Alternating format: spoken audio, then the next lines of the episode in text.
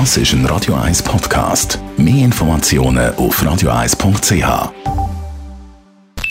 Die Morgenkolumne auf Radio 1 präsentiert von Jackpots.ch. Das Online-Casino der Schweiz. Jackpots.ch. So geht Glück. Guten Morgen. Guten Morgen miteinander. Geldwäscherei ist ein ständiges Thema im Zusammenhang mit den Banken. Und alle grossen Banken auf der ganzen Welt sind immer wieder im Umkreis und im Dunstkreis von solchen Geldwäscherei-Skandalen. Und man fragt sich eigentlich, wieso. Es gibt ein paar ganz einfache Gründe. Erstens ist das dermaßen viel Geld, wo da auf der ganzen Welt umzirkuliert, wo aus dubiosen oder aus grusigen Quellen kommt, nämlich aus dem Terror, aus der Pressung, aus dem Drogenhandel, Waffengeschäfte, mafiöse Organisationen und so weiter. Und all die haben das grosse Bedürfnis, ihr Geld zu waschen, respektive so zu machen, dass sie es können brauchen dass man ihnen nicht nachweisen kann, wegen dem, dass sie etwas Krumms gemacht haben. Und darum ist es auch eine grosse Versuchung für die Banken, wenn sie für 50 Rappen oder für 50 Cent einen ganzen Dollar können kaufen dann ist das natürlich ein Geschäftsbereich, wo unglaubliche Gewinne möglich sind und darum gehen der Haufen Banken wieder rein. Ganz abgesehen davon auch, dass halt viele von den ganz, ganz reichen Kunden relativ nahe an solchen Geschäften sind und darum auch die Banken da damit wieder in Versuchung bringen.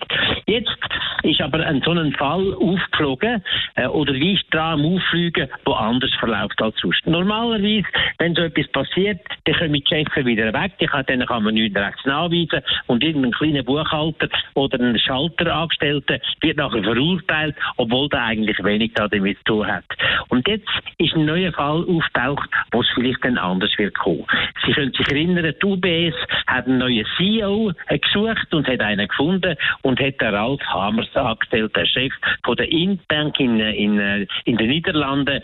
Und der hat so einen schönen Palmares gehabt, dass man gehofft hat, er wird tatsächlich jetzt die UBS endlich mal ein bisschen dynamisieren Es ist leider anders gekommen, weil es hat sich jetzt gezeigt, und das haben wir schon gewusst, wo man ihn evaluiert hat, dass er in der Bank, wo er vorher wohlgestanden ist, involviert war in eine relativ grosse oder in eine sehr grosse Geldwäscherei, einen Skandal, wo man nur hätte können bereinigen, indem er mit den Behörden in den Niederlanden einen, einen Deal gemacht hat und 500, äh, 775 Millionen Euro als Strafe angenommen hat und er müssen zahlen.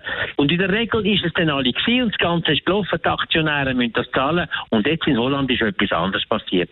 Einer, ein sogenannter Robin Hood von der Kleinanleger, hat das nicht akzeptiert, hat gekämpft und geschafft und so bis jetzt in Holland Anklage wird gegen den Ralf Hammers. Und jetzt haben ein paar ein schweres Problem. Der Axel Weber von der UBS, dass er so jemanden äh, anstellen, der solche Altlasten mit sich bringt. Du UBS hat das Problem, dass über längere Zeit sie mit dem Skandal wird äh, beschmutzt werden und ein grosses Reputationsproblem haben. Und der Ralf Hammers hat das Problem, selbst wenn er eventuell nicht verurteilt würde, dass er im nächsten Jahr oder noch länger große Probleme hat, seinen Job können gut zu machen. Heißt gut hat das Ganze. Es ist nicht mehr so einfach in Zukunft, das Ganze als Kavaliersdelikt abzuhandeln. Und vielleicht kommt es mal so weit, dass auch die wirklich Schuldigen dann mal verurteilt werden. Die Morgenkolumne auf Radio 1. Selbstverständlich auch online zum Nachhören, wenn ihr die Zeit habt und weit auf radio1.ch.